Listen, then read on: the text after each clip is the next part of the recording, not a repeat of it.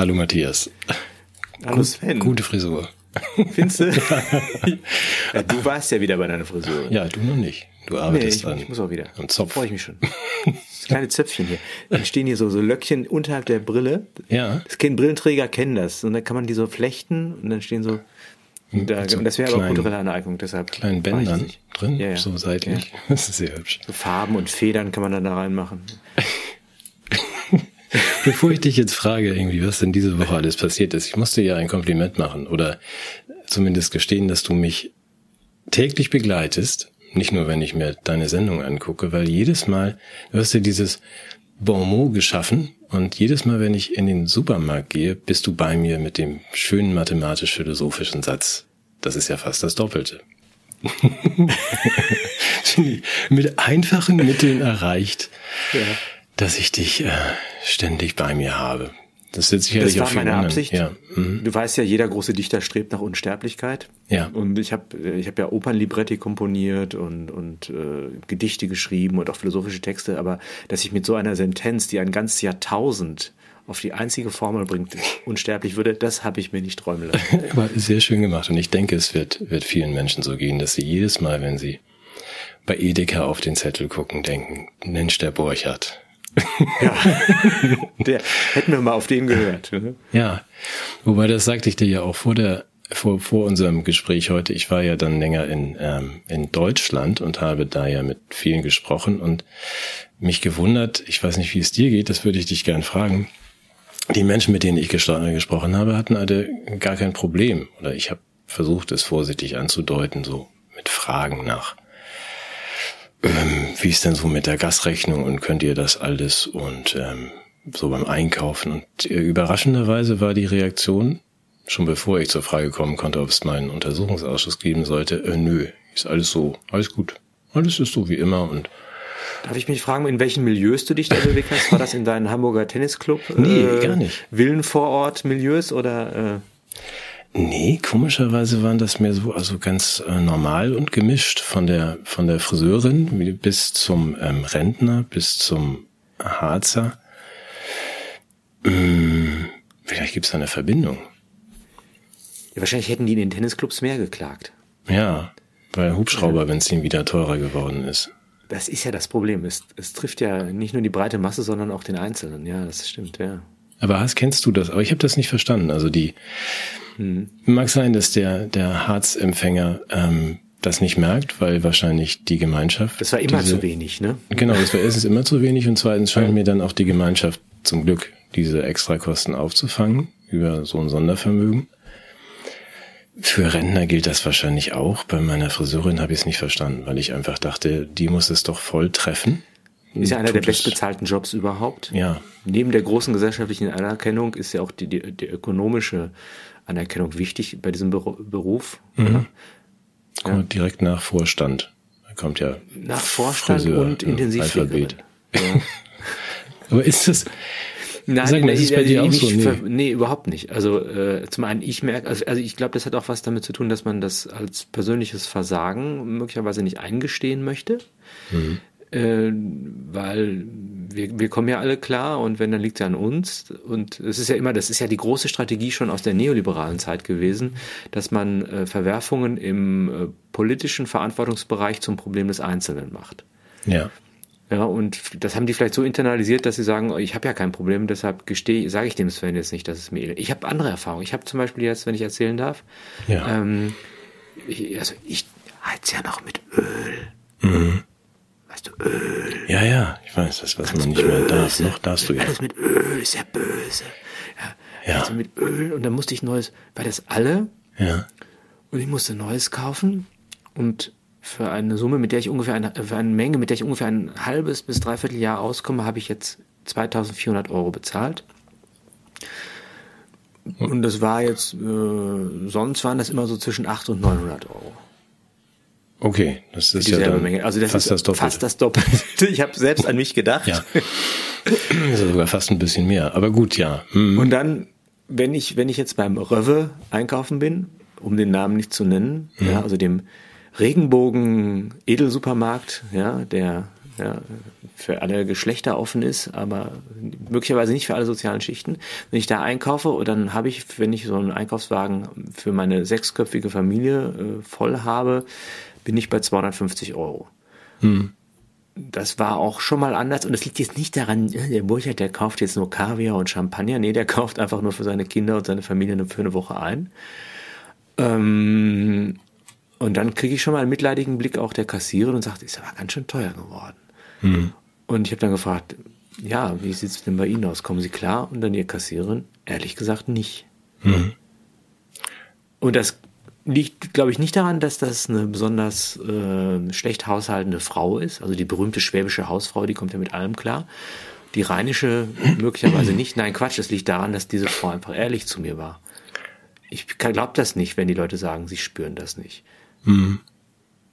Gut, dann muss ich mal über meinen Bekanntenkreis nachdenken. Aber äh, einerseits beunruhigt mich das, andererseits beruhigt mich das, dass ich doch nicht so allein bin, wie ich dachte an der Supermarktkasse und mit allen Dingen, dass du diese Probleme auch hast und deine ehrlichen Freunde auch. Ähm, äh, Gibt es daraus irgendeinen einen Ausweg, einen intelligenten? Und ähm, Du hast mir ja erklärt, dass die äh, Erzeugerpreise zumindest massiv zurückgehen, also dass wir uns entspannen können. Nein, die Erzeugerpreise gehen nicht zurück. Das hat ist doch ja die, die Regierung gesagt, hast du gesagt. Ja, die, nein, nein, nein, die steigen nur nicht mehr so schnell wie früher.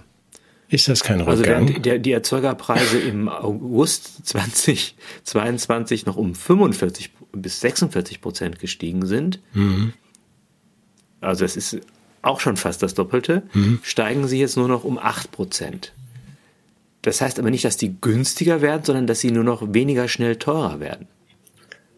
Ach so, das hab, wird das auch so kommuniziert von unserer, weil ich bin, nee, du weißt ja, ich stellen es als Erfolgsmeldung dar, dass sie natürlich äh, den Rückgang der Inflationsrate damit äh, auf, in der, auf der Ebene der Erzeugerblase da, äh, bewirkt haben. Ich, ich bin ja, du weißt ja, ich habe ja neben Mathematik, Physik und Raketenwissenschaften auch Ökonomie ja. studiert, promoviert und habilitiert. Ja, ich weiß. Deshalb kann ich das sehr, sehr genau erklären. Das, das liegt an dieser Inflation. Mhm und ähm, daran, daran, dem kann man entgegentreten, indem man die Inflation jetzt verlangsamt. Aber das ist nicht das Ende der Inflation, sondern das ist, also ich, ich finde auch schon sieben Prozent, ehrlich gesagt, finde ich viel.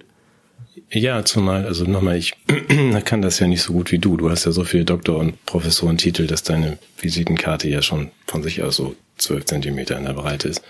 So eine Klopapierrolle. Ja, ja, aber das heißt, ähm, die sieben Prozent, um mal das zu erklären, für Menschen wie mich, äh, das kommt ja dann noch oben drauf. Also dass die Verdopplung und wenn man dann sagt, jetzt haben wir nur noch eine monatliche Steigerungsrate von sieben oder zehn Prozent, dann bezieht sich das nicht auf einen Betrachtungszeitraum X im März 2020, sondern auf den, was den Monat des Vorjahres oder auf den Wert vom Ach, letzten das, Monat? Das war dem Artikel ehrlich gesagt nicht zu entnehmen. Ach so, okay, gut. Ähm, deshalb möchte ich da jetzt nichts Falsches sagen, aber ähm, ich, ich finde es schon ganz schön heftig. Mhm. Und das, das die Erzeugerpreise und was man dann eben sagen muss, ist, die sind ja nicht weiter, also das, da läuft auch Energie, Rohstoffe, äh, Vorprodukte und so weiter mit ein. Die sind ja nicht eins zu eins weitergegeben worden. Also wir hatten ja jetzt nicht im August 2022 äh, eine, eine Preissteigerung von 45 Prozent. Also kommt sicherlich auf das Segment an, manchmal also im Bereich Energie. Aber du siehst ja, dass der Sprit wird, wird wieder ein bisschen günstiger. Ich habe jetzt äh, meinen Diesel etwas günstiger volltanken können.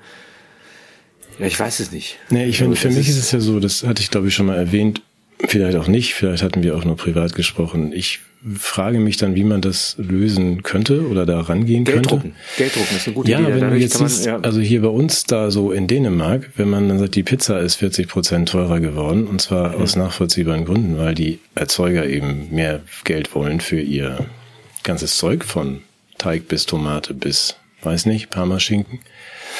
Äh, das gibt dann natürlich der Gastwirt weiter, führt nur dazu, weil ja die äh, Löhne noch nicht angehoben worden sind um die 40 Prozent, dass dann zu Ostern sein Restaurant halb leer ist. Weil auch hier ist es ja so, dass man sagt, gut, dann esse ich halt zu Hause. Ich weiß nicht, wie man das löst.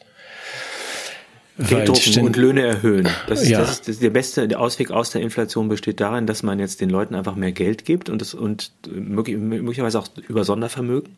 Mhm. Sollte man dann nicht die Löhne vorher vor? vor ja, das kann man vorziehen. Da kann man ja sozusagen der Inflation schon vorwegkommen. Also ich würde einfach alle, alle Löhne jetzt verdoppeln. Ja, wollte ich gerade sagen, das wäre doch dann. Weil das führt dann dazu, dass die Preise sich halbieren. Ja, dann könnten wir plötzlich wieder alles kaufen und man muss dann eben zusehen, dann Und dann würde wieder alles billiger und, und dann könnte man nach und nach die Löhne wieder senken. Wir kommen gleich noch auf meine Idee. Wir wollten doch Staatscoaching machen. Ich glaube, wir ja, würden dich ja, dann Wirtschaftsfragen. Ja, aber lass uns über das Wesentliche sprechen, über das Wetter. Der kälteste Frühling seit Menschengedenken und seit Aufzeichnungen, ist, hast du vielleicht auch schon gemerkt. Und ich habe jetzt eine These, es liegt am Polsprung. War schon. Habe ich was verpasst? Der, der, bereitet sich ja gerade vor. Polsprung muss man sagen, das ist ja normalerweise, ist ja die Erde, ist ja aufgehängt, die ist ja, steckt ja auf so einer Stange, ja. Auf so einer Stange und rotiert ja in so einem großen Gewinde. Ja, ich weiß, kennen wir alle. Schräg, Aus dem, kennt man ja, ne? Ja. So. Und es, was, was alle, ungefähr alle acht Milliarden Jahre passiert, ist, dass diese Achse rausgezogen wird mhm. und jetzt um 90 Grad gedreht wieder in die Erde reingesteckt wird. So? Genau. Das heißt, also es nicht, gibt dann nicht ja. mehr den Nordpol und den Südpol, sondern den Ostpol und den Westpol. Ja. Und die Erde rotiert ja dann so. Mhm. Was für uns bedeutet, dass wir ja dann auf der Westhalbkugel leben. Mhm. Und der Äquator jetzt nicht mehr wie so ein, so ein Bauchstreifen auf der Plauze der Erde so rumläuft, sondern so vertikal. Ja. Okay. Und das, damit kann man auch im Grunde die meisten Phänomene der, der vermeintlichen Klimakatastrophe erklären. Die jetzt schon gewesen sind, also der die, ist schon passiert. Die schon gewesen Nein, sind ja. und auch, warum die es so schwer tun und auf der einen Seite eine Abkühlung erwarten und auf der anderen Seite eine Erderwärmung, weil, weil es trifft tatsächlich beides zu. Der Nordpol wird ja dann zum Äquator. Ja. Der erwärmt sich. Ja. Und der Westpol kühlt sich ja dann unendlich ab. Ja. Und das passiert alle acht Milliarden Jahre. Hast du denn? Das passiert alle acht Milliarden Jahre, aber es ist eben ist genau 7,9999 Milliarden Jahre her. Okay. Muss mal auf die Uhr gucken. Also ich glaube heute Abend um 23.59 Uhr wird dieser Polsprung auch stattfinden. Was ein großes Problem ist etwa für Zugvögel auch. Mhm. Weil die ja dann, die wollen ja, die denken ja, sie müssen in den Süden fliegen oder in den Norden und fliegen ja dann einfach nur immer am Äquator entlang. Die müssen ja natürlich dann in den Westen oder in den Osten fliegen. Gut, da würden und das erklärt auch Putins Expansionsdrang, weil natürlich er, Moskau wäre sozusagen dann der Ostpol. Ja. Und deshalb versuchen die jetzt die Westgebiete zu erschließen, damit es nicht so kalt ist. ich habe ich hab da, ja. ich hab da Geheimdokumente von der CIA, in der das alles schon beschrieben wurde. Ja, ich habe überhaupt keine Zweifel, dass du auch äh, äh, Professoren und Doktortitel noch und nöcher hast, was auch sowas betrifft. Also und wenn ich die nicht habe, jetzt bekomme. ja, würde ich jetzt gern nochmal. Ah, ich glaube dir alles, was du sagst, aber ich würde das gerne nochmal einer Prüfung unterziehen, ob das jetzt komplett richtig dargestellt ist. Es würde es auch erklären, also es erklärt jetzt nicht unseren kältesten Frühling seit Menschengedenken. Doch. Ach so. Ja. Natürlich, weil, weil, ja, weil jetzt ja wir, wir gewissermaßen die Koordinaten sich ja radikal ändern. Ja, aber bin ich dann nicht in Dänemark oder Hamburg sozusagen auf dem Äquator? Müsste es dann nicht hier viel wärmer werden? Nee, falsch? wir sind ja, nee, der, der, das ist ja, läuft ja viel weiter westlich noch. Achso, ich dachte, die, die, also die Kugel bleibt so wie sie ist und nur der. Die wird praktisch so einmal um, um 90 Grad oder man könnte auch sogar um äh, 450 Grad es auch drehen. ja, aber dann liegt doch mal in Dänemark ständig irgendwie wie der Senegal in der Sonne, oder nicht? Ja, ich, so im Detail ist es noch nicht ganz entschieden, wo es, es, es gibt noch, die Gut. UNO verhandelt noch, wo der Äquator verlaufen soll. Ja. Das ist ja das, das Interessante, ja. Mhm. Ja, ja, ich glaube, wie gesagt, ich glaube dir das. Und alles. das ist, das erklärt ja auch, warum dieses Starship explodiert ist.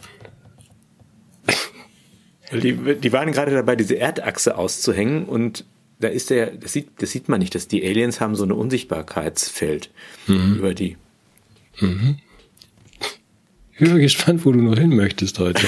Nein, ich wollte einfach, ich wollte einfach mal, es, ja, es gibt ja sehr viel so, sozusagen Geheimwissen, von dem die Öffentlichkeit wenig erfährt. Ja, das stimmt. Und manchmal bekommt man halt das große Glück, in solche Akten mal Einsicht zu nehmen. Und ich dachte, ich teile das mal mit jetzt hier. Ja, und ich finde das ja total gut. Ich möchte es ja nur, du kennst mich, ich bin kritisch. Ich möchte das ja dann in Ruhe auch nochmal. Ja, ja. Noch wir mal müssen tatsächlich anhören. aufpassen, dass das wir als Zentrum für Desinformation und Bekämpfung von zur Bekämpfung von Desinformation so. und Demokratie. Ja, so. Das schon so oft. ja. ja. Mhm. Ja, ich würde es zumindest gern für mich dann nochmal also betrachten und ähm, durchdenken und evaluieren, was du da so für einen Unsinn von dir gibst. Nein, habe ich nicht. Unsinn ist das natürlich nicht. Also den, auch den Zusammenhang mit, äh, weiß ich nicht, jetzt freigelegten Spuren von Ötzi in Grönland und was sagst du, Raumschiffen? Nee, die von, von Elon Musk. Elon Musk, ja, ja. ja. Das hängt das auch damit zusammen. Mit das hängt auch damit zusammen. Und das große Vogelsterben in Japan. Ja, das da Die Massengräber. Gerade ja. Da haben die, um das zu vertuschen, haben die ja die eine Vogelgrippe. Vogelgrippe-Pandemie inszeniert. Ja. Und haben gesagt, wir müssen jetzt ganz viele Vögel töten.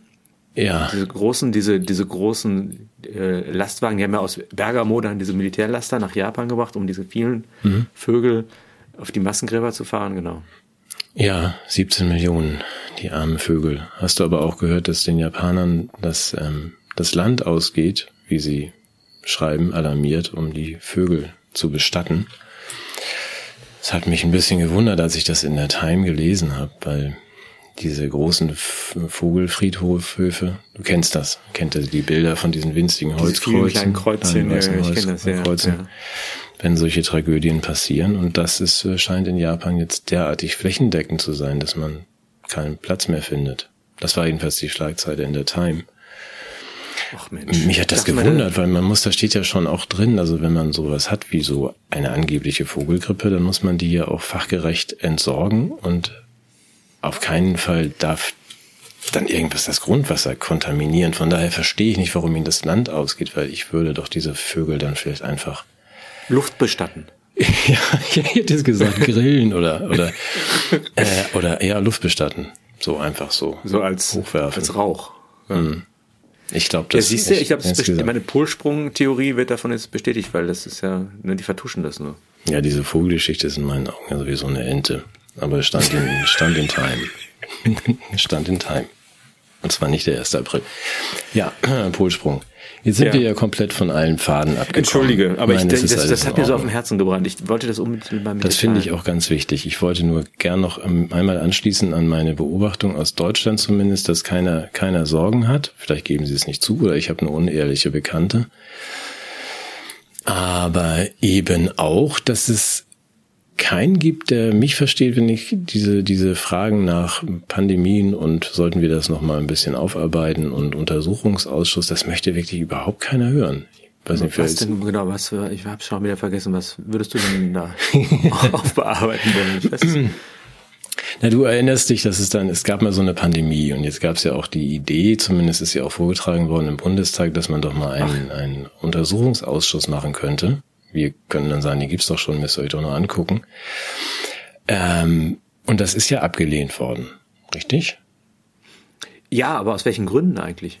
Ja, weil das damals, also vieles konnten wir ja damals noch nicht wissen und ähm, Ach, das weiß man schon, bevor man den Ausschuss eingesetzt hat, hat man sein Ergebnis schon zur Begründung seiner Unnötigkeit vorweggenommen. Ich war überrascht. Man hätte in so einem Ausschuss ja fragen können, was konnten wir damals wissen und was nicht. Ja, ich war auch überrascht, dass manche SPD-Politiker dann immer noch vortragen, es hätte ja eine dramatische Überbelegung der Krankenhäuser gegeben 2020, was faktisch nicht stimmt. Also wir haben eine 13-prozentige Unterbelegung gehabt warum auch immer, aber dass solcher Unsinn immer noch von Parlamentariern erzählt werden darf und so richtig keiner widerspricht.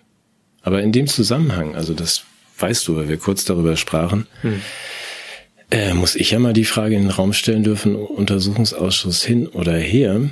Wir sprechen doch hier 2022, zumindest gibt es doch den Verdacht, dass es zu einer gewissen Übersterblichkeit kommt. Ich glaube, das bestätigt sogar der Staates und öffentliche Stellen. Ich würde sagen, das ist ein erhärtetes, äh, ausgezähltes er Ergebnis. Ja. ja. Das, nun sagt man, es kann natürlich an irgendwas liegen, an Gartenarbeit, Klimawandel, ähm, was auch immer. Polsprung. Ja. Polsprung auch das, ja. Ähm, es äh, wird natürlich ausgeklammert, diese, diese Impfung. Also die sogenannte Impfung. Die, daran kannst du die ist ja sicher. Haben. Ja, was, das, das diskutieren wir ja in unseren sogenannten Kreisen dauernd. Das, was mich ein bisschen irritiert, und da bin ich dich als Mathematiker fragen, ähm, es gibt ja dieses kleine Land im Norden, dieses Schweden, und unseren Freund Henning Rosenbusch, der von dort immer berichtet. Und Schweden hat keine Übersterblichkeit, altersbereinigt. Wir haben eine. Schweden. Aber die haben doch auch geimpft. Ja, eben. Und das ist für mich dann die Frage, die man eigentlich sich stellen muss. Ähm, wenn es an der, an der Gentherapie läge, was ich auch mir gut vorstellen kann, aber wollen wir gar nicht diskutieren, dann müsste ja Schweden das gleiche Problem haben wie wir. Schweden hat einen großen Vorteil. Ja, ja. Oder, oder willst du das Problem noch weiter entfallen, bevor ich es dir mit der Lösung ein wenig. Nee, mach mal, du kannst sogar was anbieten. Ich hätte auch ein Angebot, aber sag du mal, Schweden hat einen großen Vorteil. Welchen? Die haben ja keine äh, Lockdown-Maßnahmen gemacht. Ja. Ja, nun wollen wir ja nicht Korrelationen und Kausalitäten allzu schnell durcheinander schmeißen, sondern erst gleich. Ja. Aber und die Frage. Haben, hätten die ja eigentlich eine Untersterblichkeit. Okay.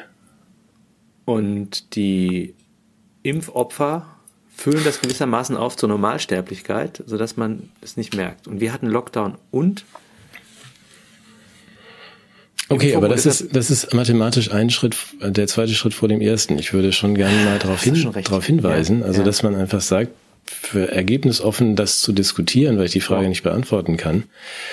Wenn zwei Vergleichsgruppen, die eine ähm, beide gleichermaßen behandelt sind, geimpft sind, ähm, und in der einen Gruppe tritt eine Übersterblichkeit auf und in der anderen nicht, dann muss man sich natürlich fragen, was ist denn der Faktor, der diese beiden Gruppen unterscheidet.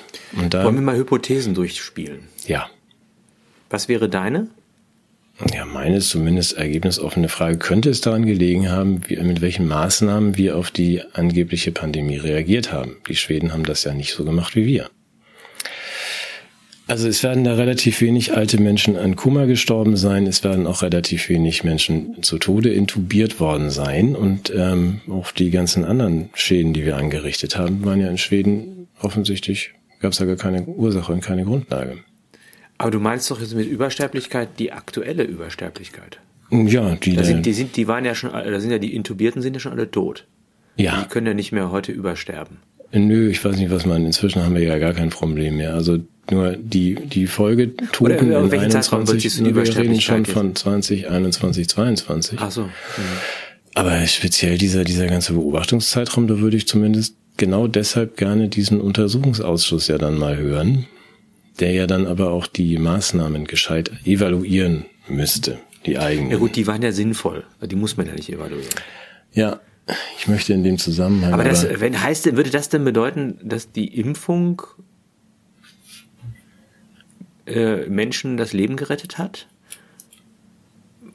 Weil sie den Lockdown beendet hat? Die Impfung? Weil wenn die Leute, also du sagst jetzt, du vermutest oder du stellst jetzt die Forschungshypothese in den Raum, dass, dass der Lockdown gefährlich ist.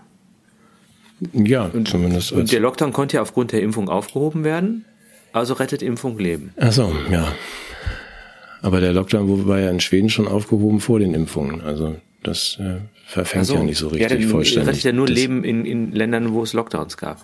Ja, oder die vielleicht auf der anderen Seite vom Polsprung liegen. Ich würde das ja ganz gern einfach nur mal in den Raum geworfen haben und nehme auch gerne Angebote und Antworten. Mhm. Die Frage ist natürlich, jetzt ernsthaft ist natürlich eine super Frage. Weil, äh ja, also mir, mir scheint, und das aber als äh, verschwörungstheoretische Anmerkung am Rande, dieses, was wir jetzt machen, dass man sagt, ah, wir bewegen uns millimeterweise auf die auf das Eingeständnis zu, dass es wohl doch Menschen gibt, die an der Impfung ein bisschen gelitten haben oder sogar schwer geschädigt sind und dann weitere Millimeterweise bewegen wir uns hin zu einer Schadenersatzbereitschaft ähm, von Regierenden und vielleicht können wir sogar Pfizer noch eine Million abnehmen. Das scheint mir eine rechte Nebelkerze zu sein, weil das Ganze ablenkt von dem eigentlichen Problem, dass wir durch unsere Maßnahmen wahnsinnig viel Schaden angerichtet haben. Könnte das ein Grund dafür sein, dass die verantwortlichen PolitikerInnen äh, so zurückhaltend bei der Einsetzung eines Untersuchungsausschusses sind, weil sie gleichermaßen damals Regierung, jetzt Opposition, damals Opposition, heute Regierung alle Dreck am Stecken haben? Ja, was heißt Dreck am Stecken? Ja, alles Oder die, die, Verantwortung tragen? Ja. Ja. ja. Nein, Dreck am Stecken, nein. Glaubst nein, du nicht? Um Gottes Willen, nein. hm. Gut, wir möchten. Ja, damit kommen wir an die Grenzen der äh, Selbstkontrollfähigkeiten des Parlamentarischen. Hm. Ich bin ja, was wir, bin ja naiv vom Land und nehme gern Angebote. Wie die Zusammenhänge tatsächlich sind, möchte gerne eine Erklärung für die, für die Nichtübersterblichkeit in Schweden und dann auch gerne nochmal Bock und Gärtner benennen, ohne eine Hoffnung zu haben, dass sich hier irgendwas ändert, weil es haben ja 80 Prozent mitgemacht, da sind wir uns ja weiterhin einig. Aber wir weisen auf sowas hin. Hm. Oder? Aber du bist aber auch ein Fuchs, dass dir sowas auffällt. Ich glaube dir mal alles, was ich so in den Nachrichten höre und selbst ja. in den alternativen Nachrichten. Ach, herrlich hier. Ähm, ja, da darf ich trotzdem was Mutmachendes erzählen. Ja, unbedingt. Nur noch Mutmachendes jetzt. Nee, aber noch ein paar gruselige Sachen. ähm, ich habe mit Tom Lausen gesprochen. Ja. Das war wirklich toll, weil ja, der. Liebe Grüße. Ich weiß, dass ihr euch viel näher steht, aber ich habe es wirklich genossen, weil der äh, einfach unglaublich optimistisch ist mit dem, was er tut. Äh, und zwar ist er, äh, ist er nicht nur Datenanalyst, der irgendwie die richtigen Fragen an den, an den Datensalat stellt und dann mit den Antworten rauskommt, die für die Leute unbequem sind und dabei nur auf Daten zugreift, die öffentlich zugänglich sind. Mhm. Und das Gleiche macht er ja auch jetzt mit Verordnungen und irgendwelchen Regelungen, die äh, erlassen wurden. Und das, das, das gab ja sogar ein paar. Man denkt ja alle, alles wäre immer nur so enthemmt und äh, entfesselt gewesen. Aber zum Beispiel in Niedersachsen gab es ja diese, ähm, wie heißt das, diese Obduktionsverdachtsverordnung für mögliche Impfopfer. Und er hat ja dann nachgefragt, wie oft dem, dem nachgegangen ist. Und dann könnte er Behördenversagen nachweisen. Mhm. Und das schafft der Freiheitsgesetz, parlamentarische Anfragen und sonstiges immer wieder wunderbar herauszuzaubern und herauszubringen und bringt die Leute damit tatsächlich, also sagen wir nicht die Leute im Einzelnen, also weil er ihnen persönlich Böses will, sondern die Institutionen äh, in Schwierigkeiten, dass sie ihrer Verantwortung nicht nachgekommen sind. Und was mich an diesem Ansatz so begeistert, ist, dass wir immer früher dachten, pass mal auf, wir recherchieren jetzt irgendwas und dann kommt raus, dieser oder jeniger Politiker hat irgendwie uns belogen oder es gibt Hintergründe, dass zum Beispiel äh, wie die Pfizer-Files von, es ist nicht Naomi Klein, Naomi Wolf, ja, rausarbeitet. Ja. Mhm. Da kommt raus, die wussten möglicherweise schon, dass das nicht nur Erfolgsversprechen sein könnte. Ja. Und dann denken wir, dass die Öffentlichkeit da sagt, boah, was für eine Sauerei. Jetzt mhm. gehen wir auf die Straße oder wir ändern unser Wahlverhalten. Das ist ja so eine Art Massenmobilisierungsstrategie, die ja an den mündigen, politisch engagierten Bürger appelliert, der momentan, glaube ich, ja, seltener vorzufinden ist. Ich weiß nicht, wie du es wahrgenommen hast. Und da ist jetzt der Ansatz von Tom Lausen ja ein anderer, dass er gar nicht über die Mobilisierung der Öffentlichkeit, sondern auf den Rechtsweg äh, und den, die behördliche institutionelle Verantwortung rekurriert. Mhm. Und ich glaube, das ist richtig erfolgs, äh, erfolgsversprechend. Mach das nochmal eine Sekunde ausführlicher bitte, weil also ich möchte erstens gerne anregen, dass du auch mal mit Tom, dass du Tom mal einlädst. Also ich hatte schon mal das Vergnügen und habe das ja auch so gelegentlich. Also ich mag und schätze Tom, aber euch beide würde ich ja gerne mal einen Bier und Besuch, wenn ich darf, äh, zusammenbringen. Vielleicht könnt ihr das ja mal machen. Ähm, aber nochmal, du hältst den Rechtsweg für aussichtsreich, äh, weil dann tatsächlich ähm, in irgendeiner Form Recht gesprochen ist, zu Urteilen kommt gegen Verantwortliche? Oder was ähm, ist die Hoffnung? Ja, es ist zweierlei. Es gibt ja, es gibt ja die rechtsförmige Auseinandersetzung damit und da muss man dann doch auch feststellen, dass die ähm, der Restrechtsstaat doch noch zum Teil überraschend gut funktioniert. Ja, also, mhm. Und ähm, ich denke, dass auch sowas wie Institu die in den Institutionen, sowas wie eine Beamtenmentalität uns da durchaus auch helfen könnte. Also ich, was er mir da erzählt hat, ich, ich tatsächlich, vielleicht lade ich ihn wirklich ein und er kann das mal ausführlich erklären. Ich fand nur den, den strategischen Ansatz nicht so ganz verkehrt, dass man sozusagen die, die, das System auch im Hinblick auf daran erinnert, dass es gewisse Selbstreinigungsfunktionen hat. Und ähm, äh, ich sage jetzt nicht, das ist der Hebel, mit dem wir die Wende zustande bringen. Ist, ich würde nur sagen, es ist aussichtsreicher als diese Massenmobilisierungsstrategie. Mhm. Wobei, und du siehst, ich hab, wie das. Ich habe auch nur, ja? entschuldige, wenn ich unterbreche, ich habe auch nur nachgefragt, weil ich das äh, nochmal unterstrichen haben wollte von dir. Ich sehe das ja wie du. Also eine Massenmobilisierung findet nicht statt. Es ist alles sehr, sehr offensichtlich, was passiert und die Fragen, die gestellt werden müssen, das führt zu gar nichts. Deswegen habe ich auch genau wie du und Tom die leise Hoffnung, dass wir noch äh, Rudimente von Rechtsstaat irgendwie vorfinden. Zumindest Rudimentär, der Bruder von Axel Schwarz. Von, von, und von, ja, Rudimente, Alimente, so heißen die Brüder, genau. Ja. ja ähm, Rudimentärer Rechtsstaat, Entschuldigung für den Karlau. nee, passt schon, weil wir auf der anderen Seite äh, ja sehen, zumindest würde ich das gerne angesprochen haben, dass der, dass die Rechtssituation sich ja auch verändert, vorsichtig gesagt, von oben. Du hast mitbekommen unter der Woche, also nicht nur, dass unser ähm, unsere Fancy ja, allerlei Dinge sich ausdenkt, um auch ähm, politisch äh, staatsfeindlich gesinnte Richter mal eben aus dem Verkehr zu ziehen. Und du hast, ja, hakt bitte ein. Nein, nein, nein, nein, nein, nein, nein, ich, ich, ich, ja. Und du hast auch mitbekommen und gesehen, dass unser ähm, YouTubender äh, Kollege, der Herr Kellner, unser Drilling, Tim Kellner, ähm, wunderbarer Mann, wer seinen Kanal nicht kennt, der möge ihn dann auch gleich abonnieren und gucken, dass Tim Kellner äh, zurückkehrend aus seiner frischen Chemotherapie dann ein Schreiben des Gerichts vorfand, dass er jetzt zu acht Monaten Haft verurteilt worden ist, wegen äh, Majestätsbeleidigung. Also insofern, er hat Wie nur es acht gewagt. Monate Haft, dafür wurde man früher geköpft.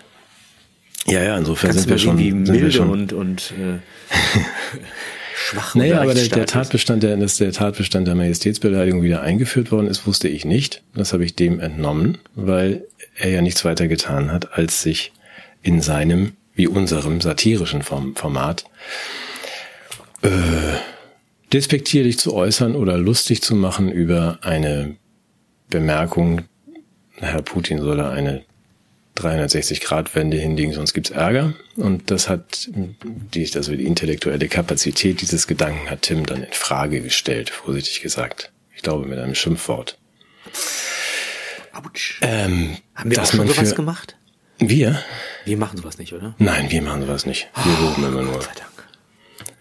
Aber deswegen zurück zu der Idee, ja, ich hoffe auch, dass wir diese, diese Rudimente und Alimente von Rechtsstaat noch vorfinden und dass die ähm, derzeit in den Sätteln sitzende Politik das nicht noch weiter treibt. Aber ich finde das ein sehr gefährliches Urteil. Tim wird es ja anfechten.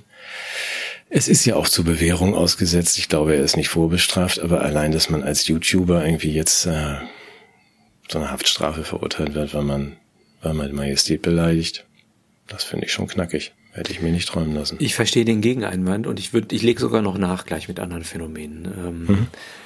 äh, ich würde nur sagen, es ist genau das, äh, bekämpft genau das, von dem ich gerade ges gesprochen habe, auf das ich Hoffnung setze, auf genau diese Spielräume ähm, innerhalb der Institutionen, nämlich dem, dem institutionellen Eigensinn irgendwie doch noch eine Wucht beizugeben. Also es ist, äh, ich glaube, dass es da noch restdemokratische Zuckungen gibt in den Hirnen der Leute und in den Reflexen einer Institution und dass die natürlich mh, mm, für eine wehrhafte Demokratie nicht dauerhaft hinnehmbar sind. Dafür steht der Name Nancy Faeser.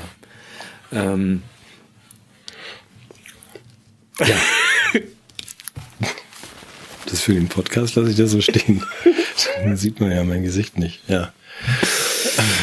ähm, ich möchte in dem Zusammenhang auch noch, also ich lege mal noch hin nach. Also es ist äh, ein lieber Kollege an einer deutschen Hochschule ist von seiner eigenen Hochschule beim Verfassungsschutz angezeigt worden aufgrund von ähm, ja, Lappalien, also sagen wir von Wahrnehmung von Bürgerrechten und dem Gebrauch von der Meinungsfreiheit.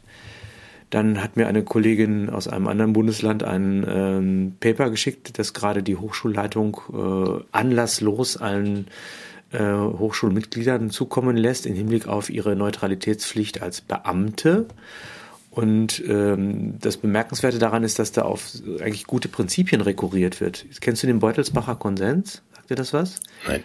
Das ist ein Grundsatz der politischen Bildung, äh, der, ich glaube, damals zwischen links und konservativ ausgehandelt wurde, 70er Jahre. Mach mich nicht fertig, wenn ich mich jetzt irgendwie irre in der Genese hat aber ganz wesentliche Bestandteile, nämlich erstmal das Überwältigungsverbot. Das heißt, du darfst in einer Institution nicht indoktrinieren.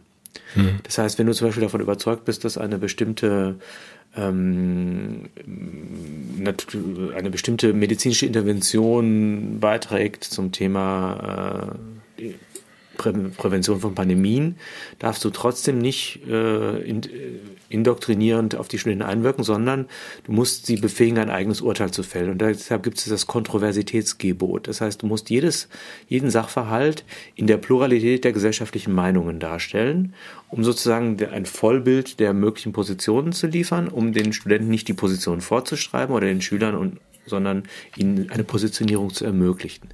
Ist ein also großartiges so Dokument. Ja, also so wie wir es gemacht haben in den letzten Jahren. Wie wir es sowieso, wir sind ja keine Bildungsanstalt, ja doch, aber, aber auch selbst als Zentrum zur Bekämpfung von Desinformation immer wieder andere Alternativen aufzeigen und Dinge von verschiedenen Seiten äh, beleuchten. Übrigens, das muss ich an der Stelle noch losbringen, der, der ich mag den Tom Lausen ja auch gerade deshalb, weil er uns ein ganz großes Kompliment gemacht hat. Er hat gesagt, dass wir einfach diese Kopplung zwischen Realität und darauf lastender ideologischer Schwere ein bisschen lockern. Dass das, was wir machen, dass wir diese Grenze wieder durchlässiger machen und damit dem, dem Geist mit den Mitteln der Ironie, der, der, der, der Satire, des Sarkasmus, der Analyse einfach wieder Spielräume verschaffen. Ich glaube schon, dass das auch unserem Bildungsauftrag entspricht als B&B. Und das, was uns recht ist, das sollte ja einer, einer, einer Grundschule, einem, einer, einer Hochschule irgendwie nur billig sein. Diese, auf diese mhm. Verordnung wird jetzt rekurriert und ich finde alle dort vertretenen Normen völlig akzeptabel, aber sie wird eher als Drohgeste gegenüber denen genutzt, die in der falschen Weise Kontroversen darstellen. Denn aus all diesen Sätzen folgt auch, dass man zum Beispiel AfD-Positionen bei jeder Darstellung politischer äh, Kontroversen als gleichberechtigt und gangbar darstellen muss. Das hieße auch, ja, aber das wird natürlich nicht gemacht. Diese Kollegen werden nicht so. Deshalb ist das Problem gar nicht mal diese Verordnung, sondern die, die Nutzung als ein Instrument zur Unterdrückung von Meinungspluralität. Und das sind natürlich Dinge, die einen irrsinnig machen. Und da möchte ich noch ein drittes nennen. Äh, das ähm, wollte ich eigentlich nicht groß drüber erzählen, aber es ist eine Freundin hat auch wiederum im, im, im Süden, äh, Süddeutschland, versucht eine Schule zu gründen, ähm, unter anderem eben entstanden aus dem Kreis der Eltern, die ihre Kinder nicht den Zwangsmaßnahmen aussetzen wollte und hat eigentlich das Ganze als ein pädagogisches Projekt betrieben mit einem wirklich schönen Ansatz von, von schöner pädagogischen Konzepten und so weiter. Hatte ein Gebäude, hatte das Wohlwollen der Behörden, hatte Finanzierungen, hatte ein Programm. Es lief alles, war also kurz, lief alles auf die Öffnung hin, bis dann ein ja, wie soll man sagen, eine Vorfeldorganisation der, ähm, der wehrhaften Demokratie, sie äh, in einem äh, Paper, äh, in einer Broschüre äh, als, äh, ja, sagen wir mal, völkisch-narzisstisches äh, Indoktrinationsprojekt vorgestellt hat und damit natürlich jegliche Form öffentlichen Wohlwollens zerstört haben und damit auch natürlich das Projekt komplett torpediert haben. Und mhm. was ich da jetzt noch dran schrecklich finde, du fragst mit Recht, können wir auch auf freie Richter warten, also Christian Detmer zum Beispiel oder du kennst die ganzen Prozesse, ja. wenn denen rechtlich etwas droht. Und was ich hier noch interessant finde, dass wir jetzt über diese Vorfeldorganisationen ähm, auch nochmal etwas haben, was quasi juristisch Menschen ähm, in die Schwierigkeit bringt, ohne aber die Standards des juristischen Prozesses aufrechtzuerhalten. Also es gibt keine, ich habe mir das mal notiert, es gibt keine Unschuldsvermutung, es gibt keine Beweisaufnahme, es gibt keine Anhörung, es gibt keine Verteidigung, es gibt keine Revisionsinstanzen, es gibt, äh, was es gibt, ist eine, ein Prozess zwischen Verurteilung und Vorverurteilung, kein Unterschied mehr gemacht wird. Es gibt keine Gewaltenteilung mehr, es gibt keine Korrektiv Perspektive mehr. Ganz, ganz übel auch, wie, wie da mit Menschen verfahren wird. Und das hört nicht auf, sondern das geht weiter. Und ich glaube, dass die, ähm, die, die, die etablierten Modelle der Corona-Zeit auch nach Lockerung vermeintlicher oder Aufhebung von Maßnahmen immer noch ein wunderbares Interface bildet, um mit diesem, wie soll man es sagen, ja, ich möchte jetzt nicht un- oder postdemokratisch sagen, sondern vielleicht hyperdemokratischem Regieren ähm, die antidemokratischen Kräfte doch äh, im Keim zu ersticken. Mhm. Ja, das sind wir, ne? die antidemokratischen Kräfte, oder? In der Fehlwahrnehmung der lupenreinen Demokraten tatsächlich schon, aber was, was mich persönlich sehr kränkt, weil ich mich tatsächlich immer im Geiste der Menschenrechte auf dem Boden des Grundgesetzes äh, bewegt habe und äh, das, was das, was wir beide tun, ist ja, ist ja, ist ja nicht Privatvergnügen, sondern ist ja der Versuch, äh, dem Gemeinwesen äh, eben genau das Geschenk zu bereiten, von dem Tom Lausen auch gesprochen hat. Hm. Also für mich ist das alles Privatvergnügen, aber wir sind ja auf ganz, ganz dünnem Eis, also jetzt gerade, oder? Ja, Jetzt ich glaube, müssen bin gerade schon eingebrochen. Ja, ich hole dich da wieder raus. Also wir müssen jetzt einfach mal, glaube ich, als Gegengewicht erstens wieder betonen, wir sind ja einfach nur ein ähm, lustiges, ähm, heiteres, ironisches Ja. Satireprogramm. Richtig. Und zweitens werden wir jetzt dann auch mal Und die Kunstfiguren. Äh, und Kunstfiguren und wir werden jetzt die anderen, die, die müssen wir ein bisschen loben, glaube ich. Mir ist viel einiges aufgefallen diese Woche, wenn ich das Ja, erwähnen darf, bitte. weil ich so begeistert bin. Du hast das auch mitbekommen, dass ich ähm, Susanne Schepperli heißt sie, glaube ich. Nee, ich kann den Namen nicht richtig lesen. Susanne Schepperli heißt sie so? Ja. Heißt sie so? Kennst du die? Ist doch eine Politikerin. Oder irgendwie so ein Mädchen. Die hat Ich Was kenne einige Interner zu dieser Person, die ich an dieser Stelle nicht erzählen werde. Die erzähle ich dir in die Kamera aus. okay, erzähl mir das später. Ich fand ihre, auch das ein Bon mot vergleichbar mit, das ist fast das Doppelte. Ja. Äh, die Meinungsfreiheit muss endlich ein Ende haben, durfte sie ja in der Tagesschau sagen. Das finde ich doch mal eine bemerkenswerte Ansage. Da sind wir ganz dabei. Finde ich auch. Das geht ja auch ein bisschen in die Richtung Ja. wie Ist der der Verfassungsschutz? die, Kla Ja. die Klage. Ich wollte die Susanne Schäffli an, ja, ja, an- anzeigen. Nein, mach das nicht. Das ist doch, ist doch ganz im, im Sinne, das wollen wir doch auch. Wir wollen doch Urteile gegen un, unliebige Dingspumse, Tim Kellners und wegen Majestätsbeleidigung. Und dann, ich fand das ganz bemerkenswert. Ich weiß, es sind alte, alte Hüte, aber auch Frau, ähm, na, wie heißt sie, Göring, Eckert? Das hast du ja, hat ja nun jeder mitbekommen. Ich habe die Kritik nicht verstanden an Was ihr. hat, hat sie wieder was? Na, sie hat ja Stapeln gesagt, dass jetzt äh, mit der Abschaltung unserer AKWs, also die AKWs haben ja vorher die, ähm, die Netze verstopft. So, jetzt ist der Weg frei. Dank Das Netz ist der des- Speicher und weil die, die AKWs Da- dazu das, das. Das voll, ist ja auch- voll, voll Strom machen, waren die verstopft. Genau, deswegen waren die verstopft und deswegen konnte die gute, saubere grüne Energie da gar nicht rein in die Netze. Und da jetzt die gute grüne Energie da reinkommt, weil wir ein Abführmittel gefunden haben gegen diesen dreckigen Atomstrom, ähm, wird der Strom billiger. Das hat sie uns ja erklärt bei Anne Will. So, das ist ja toll. Wenn dann die Bundesnetzagentur sagt, das wäre ein Mythos, dass da irgendwie Atomstrom die Netze verstopft, dann muss man natürlich den Chef der Bundesnetzagentur direkt feuern. Weil das ist ja nun wirklich auch nachweislich so, dass der Strom seither billiger geworden ist. Zum Beispiel bei Hat euch. er gesagt, es gab Hetzjagden im, im, im Stromnetz und daraufhin musste der gefeuert werden, der Bundesnetz. Nein, muss der natürlich nicht. Ach so. Also der, nein, nein, nein. Aber was ich Aber gehört solche- habe, ist, dass das wohl, äh, das, das habe ich auch nicht mehr verstanden, dass, man sieht ja so oft, dass die äh, Windräder stillstehen, obwohl Wind ist. Mhm. Und das liegt wohl daran, dass tatsächlich dieser Strom da nicht, nicht rein konnte ins Netz, weil das verstopft war. Ja, das ist aber ja auch wieder so ein Mythos und das wissen wir ja nun mal von der von Herrn Kellner zu Unrecht kritisierten Alp. Also äh, das, das Netz ist ja der unser Stromspeicher. Ja. Das heißt, wir können natürlich da mit den Windrädern reinpumpen, so viel wir wollen. Wir wollen das, wird ja gespeichert. Ach so. Und dann, wenn man das braucht, dann, dann zieht man das da halt raus. Hauptsache, es ist sauber. Hm. Das muss man ja auch mal loben und richtigstellen. Und Ja. auch, ich will sowieso, Frau Baerbock will ich eigentlich nur loben. Ich finde das so gut, was sie Aber macht. die hat jetzt ja in Italien den Jogger angefallen, ne? Hast du mitbekommen? Angefallen? Ja, hat den gebissen. Die getötet Problem Baerbock, ich glaube, Ja. das ist was anderes, was Ach du meinst. Das ist, ein, das ist nicht Baerbock, das ist ein Bär. Nein, nein, Baerbock, Baerbock, Bruno worden. Das Problem Baerbock. Ja, nee, nein, nein, sie macht das so gut, finde ich. Das ist auch diese viel kritisierte Reise nach China. Hast du ja mitbekommen, ne? Also ich fand das einfach klasse. Wir haben extrem explodierende Preise für Visagisten für den Bundestag. Das geht ja alles auf ihre Kappe. Und für Reisen, weil sie alle drei Tage für eine Fahrt zum Reven den, den Airbus besteigt. Aber eben auch jetzt mal nach China. Und ich fand das gut. Erstmal den, den Gaslieferanten zu dissen und dem den Krieg zu erklären, auch noch öffentlich. Das finde ich richtig knackig. Und dann fährt sie nach China, stellt sich dahin, kommt zwar keiner zum Flughafen, außer so einem Spielmannszug und marschiert dann direkt irgendwie ins Parlament oder wie das da heißt und äh, liest den Chinesen mal die Leviten. Also finde ich toll. benehmt euch mal gescheit, ihr gelben Säcke, und steigt dann wieder in ihre Maschine und fliegt umweltbewusst zurück nach Hause. Toll. Ich ja, die hat toll. Eier, muss man schon sagen. Also Merkel hätte ja. sich das nicht getraut. Nein. Obwohl die war ja nicht Außenministerin. ja. Ja. Ja, ich, ich, ich merke, du, ähm, wir sollten mehr, mehr zu würdigen wissen, welche bin, Segnungen uns diese. Bin und bleibe schockverliebt in Anna. Ich auch, ich auch. Hat ja. nicht sogar Henrik M. Bruder irgendwann äh, Hormone bekommen in Anbetracht der, ja, ja, also ich, ja, ich so nach und nach. Ah, ja, nee, sie ist, sie ist, ist ja schon süß, ne? Also. Ja, darum geht's ja überhaupt nicht. Das geht hier einfach ach, ach so. nur um mir.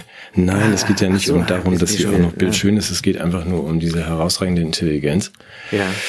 Und diesen feinen Sinn für Humor. Ich meine, auch die 360-Grad-Wende war ja ein Scherz, ne? Also, Natürlich. Ja, also ja. bitte. Wird erst in einigen Jahren erkennen, im Rahmen von Ordensverleihungen, wie gut und wie smart sie wirklich war. Kennst du Julia Ebner? ist die auch so toll? Nee, die, die ist noch viel toller. Die, die sieht wirklich klasse aus, eine Österreicherin. Ähm, ja, die im es geht nicht darum, Institut wie die aussieht. Nein, das ist, die ist, die ist blitzgescheit. Die ist blitzgescheit. Ja, darum geht's. Und ja. unabhängig in ihrem Urteil. Und genau deshalb ist sie im Institute for Strategic Dialogue, ähm, das in, ja, sagen wir mal, von unabhängigen privaten Geldgebern mit, äh, mit politisch äh, eindeutig blütenreiner, lupenreiner Weste ähm, hm. die, die Gefahren des Extremismus analysiert. Das sind, das sind das für mich, das ist ja das Schöne. Man selber ist ja völlig irritiert. Man denkt irgendwie, ich bin Demokrat und dann wacht man morgens auf und liest dann einen Wikipedia-Artikel und ist dann irgendwie Extremist. Und deshalb gibt es ja so Stiftungen und unabhängige Instanzen, die helfen zu definieren, was Extremismus ist, aber das nicht nur erkennen, sondern auch direkt bekämpfen. Das ist ja, ja die, die nehmen sozusagen der, den Staaten die, die Last der demokratischen Meinungsbildung ab und auch der dieser eher bürokratisch umständlichen Gewaltenteilung äh, im Umgang mit, mit, mit Gesinnungsdissidenten und schaffen dann selber so einen, einen, einen Projektionsraum der Bekämpfung von Extremismus. Augenblick, das heißt, Frau Ebner ist was? Also nicht Frau nur Ebner Vordenkerin, ist, ist sondern auch Expertin bei, bei diesem Institute for Strategic Dialogue. Ja. Und die da, hat, und jetzt, das, hat jetzt was rausbekommen. Das, das hat mich so, so begeistert. Das wollte ich auch mit dir teilen. Ja. Nämlich, äh, die Mitte der Gesellschaft radikalisiert sich. Nein. Doch. Oh, oh. ja, also die extreme Mitte, ja, die ja. ist, wird jetzt, wird, radikalisiert sich jetzt. Und das habe ich dann jetzt naiv, bevor du mir jetzt natürlich die Augen geöffnet hast, habe ich gedacht, ist ja schon eine Unverschämtheit. Also an dem Satz stimmt ja überhaupt nichts. Ne? das muss man ja auch erstmal schaffen. Ja. Also ja erstmal, was ist denn die Gesellschaft? Ja, wo hat die eine Mitte? Mhm. Was, was, was sie meint, sind Menschen, die möglicherweise bisher politisch eher konformistisch unterwegs oder desinteressiert waren, dass die plötzlich anhand von eigener Betroffenheit und einem Gefühl von kognitiver Dissonanz äh, sich aus der apolitischen äh, Existenz heraus in den Bereich der Politik begeben und entdecken, dass sie als Bürger möglicherweise möglicherweise auch Teil der Demokratie sein könnten. Mhm.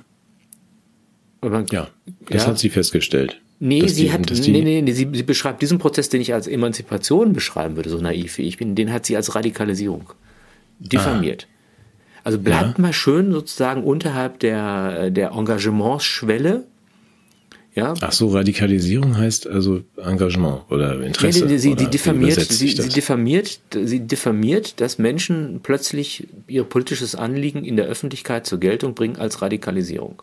Ach.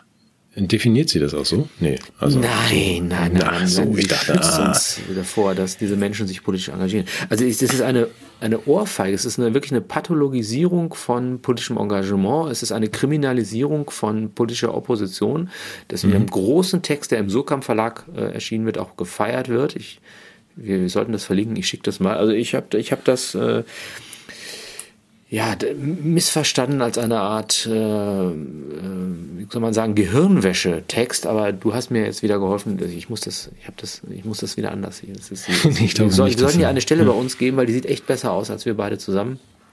Ja, gut, das ist ja keine Kunst. aber, gut, aber das müssen wir dann in jedem Fall verlinken, weil ich bin nicht sicher, ob meine Darstellung richtiger ist als deine und ob, äh, korrigiere dich nicht vorschnell. Das klingt also, dramatisch. Ich finde es eine Sauerei. Ja, ja. Dass, dass, dass, dass wenn Menschen auf die Straße gehen und ein Anliegen zur Geltung bringen, dass das nicht als äh, Wahrnehmung von Bürgerrechten oder sogar Bürgerpflichten gewürdigt wird, sondern als, als eine Art pathologische Erscheinung einer Geisteskrankheit, die mit der Komplexität der Welt und äh, nicht zurechtkommt und deshalb, also es ist so, ich meine, und das ist, ist direkt zum nächsten Thema Woran denkst du beim Thema Haute Cuisine? An welches Land? Nicht an Island, du willst mich nicht reinlegen. Ich denke dann an Frankreich. Richtig. Ein kleiner Hinweis über die Sprache gegeben. Hallo Fuchs. ja. Die hohe Küche, ja. Die, genau. Ja, äh, und äh, das dafür unabkömmliche Utensil ist ja der Topf. ja, ja, das stimmt. Wo auch immer du jetzt hin willst, aber ja, das ist ein Topf, den braucht man. Den Topf braucht man, ja. Und der Topf mhm ist ja ein, äh, wie nennt man das, ein multifunktionales äh, Ding, ja. Den kann man ja nicht nur zum Kochen nutzen, sondern auch Haare schneiden. zum Haare schneiden. und für Musik. Ah ja, richtig. Hast du als Kind wahrscheinlich auch gekriegt, so Kochlöffel und dann durftest du Schlagzeug spielen. Ich durfte das. Mhm, auch. Ja, beim Nachbarn. das, ja. Genau. Ja. Und das ist ja jetzt in Frankreich ist das ja jetzt auch ähm, eingekehrt in die politische Folklore. Menschen demonstrieren ihr äh, Nicht-Einverständnis mit der Rentenreform Macrons, indem sie Konzerte geben mit der Kasserolle, also indem sie auf den Topf rumschlagen. Mhm. Und das, das verknüpft ja sozusagen die, die, Lebensfreude und die Lebenskunst der Haute Cuisine mit dem politischen Engagement des Citoyens, des Bürgers. Ja. Und das haben Sie jetzt ernsthaft? Ich habe das nicht mitbekommen. Doch, doch, die trommeln alle auf den, Das ist aber, das Volkssport. Ja, ja, aber das ist, das habe ich aber. Und jetzt kommt genau, jetzt nehmen die Pointe nicht vorweg. Okay. Was sorry. macht so ein Kulturbanause wie Emmanuel Macron? Er verbietet die Töpfe. Ja, es gibt Bilder. Polizisten Leuten die Töpfe wegnehmen und also man darf, ja, dabei wollten die doch alle nur kochen oder äh, oder oder Musik ja. machen, aber es ist ja. Und aber das darf, also gut, okay. Also man darf aber weiterhin einen Topf in der eigenen Wohnung mit sich führen, mit sich führen, oder? Ich weiß nicht, wie, wie, wie ausgeprägt diese ganzen äh, äh, demokratiesichernden Maßnahmen sind. Ich weiß nicht, ob das, ich könnte mir vorstellen, dass es auch, also wenn, wenn wir in Deutschland wären, hätten wir den Kochtopfverbot auch in den Privatwohnungen. Ja. Ja? Ja, okay. Naja, hier wird ja nicht so viel gekocht, hier gibt's auch gar nicht so viele Töpfe. Und bei uns käme auch niemand auf die Idee, irgendwie auf die Straße zu gehen und rumzutrommeln, nur weil irgendein Bullshit oder ein schlimmes politisches entschlossen. Also ich meine, was im Moment gerade, Entschuldigung, aber du bist ja glücklicherweise davon befreit durch deine Exilsituation, aber hier, äh, es gibt ja jeden Tag irgendwie irgendein Gesetz, wo man ja äh, den so gar nicht erstmal essen muss, um den in den Topf zu kotzen. Ja, also Nancy lässt sich ja einiges einfallen. Dann geht es ja auch um die Kontrolle der, der Bankgeschäfte, der Kryptowährungen. Die klimafreundliche Sanierung von, von Altbauten wird den Menschen viel, viel Freude machen. Das ist ja ein, äh, ein Fass ohne Boden. Ja, also da passiert ja vieles, vieles, vieles. Also wo ich sagen würde, da wird sich so ein Schlag auf mit so einer mal mit dem Löffel auf den Topf so. Mhm. Also würde ich machen. Würde ich schon, also ein oder zweimal so bäm, wäre es ja. mir schon wert. Aber in Deutschland passiert, in Frankreich ganz anders. Ja, das scheint hier tatsächlich, also nochmal, ich äh, bin ja weiterhin solidarisch und auch viel, viel bei euch und auch viel in Deutschland und sehe es wie du mit Kopfschütteln. Es ist nicht so, dass ich irgendwie, wir erinnern uns, ich bin ja nicht gerne irgendwie so ganz oder halb aus dem Land oder habe meine Familie rausgebracht. Ich will auch gar nicht die Hoffnung vollständig, ich will sie noch nicht aufgeben, die Hoffnung, dass wir vielleicht noch was ändern können, aber ich sehe das du mit ähm, großer Sorge. Bei mir sind auch zu wenig Deutsche auf den Straßen, wobei es doch so offensichtlich ist, dass Dinge nicht in die richtige Richtung laufen. Ich frage mich, wie es kommt. Aber vielleicht, um das zum Anfang zurückzubringen, den Kreis, vielleicht geht es ja allen so gut. Oder sie mögen dann das nicht so gern zugeben und bleiben lieber mit ihrem Topf in der Küche und. Und die haben gar keine Töpfe mehr. Die haben schon längst verkauft und, so und, das ist dann so ein soziales Stigma. So, wo, ah, wo ist denn dein Topf? Hast du gar keinen Topf mitgebracht? Ach nee, ich habe, ich, dann trauen die Leute sich nicht zu sagen, dass sie den schon ins Pfandhaus bringen mussten. Den Topf. Ja. ja. Und den Frotteelöffel. Ja, ja. Damit das nicht so laut wird. Ähm, wir wollten ja eigentlich noch die für die Welt nach dem ähm, Zusammenbruch planen. Ich würde das gerne mit dir vertagen auf, ähm, auf ein, auf die nächste Woche, wenn du nichts dagegen hast. Wir können das ist gerne ansprechen. Besser. Ja, wir können aber es sagen, ist vielleicht, ist vielleicht es ist also gerade ich möchte nicht, nur wegen, ins Gefängnis. Genau, nicht ja. nur wegen Tim Kellner, das werden wir dann als Vorgespräch nächste Woche machen. Das mal, äh, und zwar für, für Freunde, die wir haben. Wir haben ja tatsächlich Freunde, so 4000 und wir werden das, glaube ich, äh, nicht auf YouTube führen, dieses Gespräch. Ich finde das sehr spannend. Wir haben das im Vorvorgespräch kurz angesprochen. Meine Idee, wir könnten doch jetzt als, wir beide als äh, Staatscoaches arbeiten und innerhalb von, von Stunden Staaten wieder glücklich machen und ähm, zu sich selbst bringen. Das würde nicht lange dauern. Wolltest du unsere Gebührenordnung auch schon mal nennen? Es kann ja sein, dass zufällig jetzt jemand mithört, ne? Also die Annalena, ja, ja, die sagt jetzt, ach, ganz, das ist absolut so günstig, ein, ein Euro pro Tag und Bürger äh, unserer Beratungen. Und dann für Deutschland brauchen wir auch nicht lange, eine Woche oder zwei. Ja. Wir würden das natürlich alles sofort wieder spenden, natürlich. aber das sollten wir tatsächlich nicht, ähm, nicht hier besprechen. Nein. Das, äh, das ist kein, kein, kein Clickbait, sondern das ist einfach nur. Äh, mir hat dieses Urteil gegen den Herrn Kellner Sorgen gemacht, genau wie andere Dinge mir Sorgen machen. Hier, meine ich ganz ernst, so dass man sagt, vorsichtig mit scheinbar delegitimierenden Bemerkungen, weil wir sind ja total begeistert, wie wir heute auch wieder unter Beweis gestellt haben, von Karin, Katrin. Heißt sie Karin oder Katrin? Alle, Die von allen. Von allen, von, von allen. Anna, Karin, ja. Also, wir finden das alles ganz toll. du, ich habe mal bei Solzhenitsyn gelesen, dass mhm. das so dieses so bloß hingeschluderte, wir finden das ganz toll, dass das irgendwann auch als Dissident ah. geschrieben wird.